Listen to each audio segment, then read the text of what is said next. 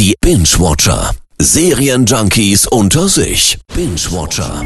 Serienjunkies unter sich.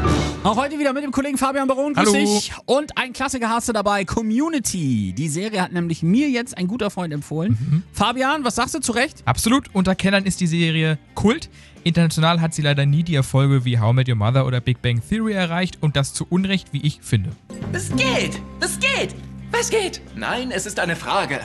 Es geht! Was geht? Es ist keine echte Frage, sondern eine rhetorische. Du weißt die Antwort, er dagegen nicht. Die Grundidee an sich ist schon so gut.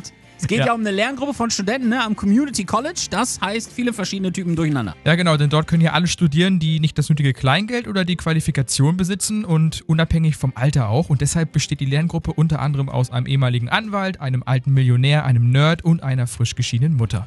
Genau. Und das ist eben mal ganz anders als diese klassischen College-Serien. Regie Kim Yang. Ein Asiate. Schlechte Regisseure, schlechte Autofahrer.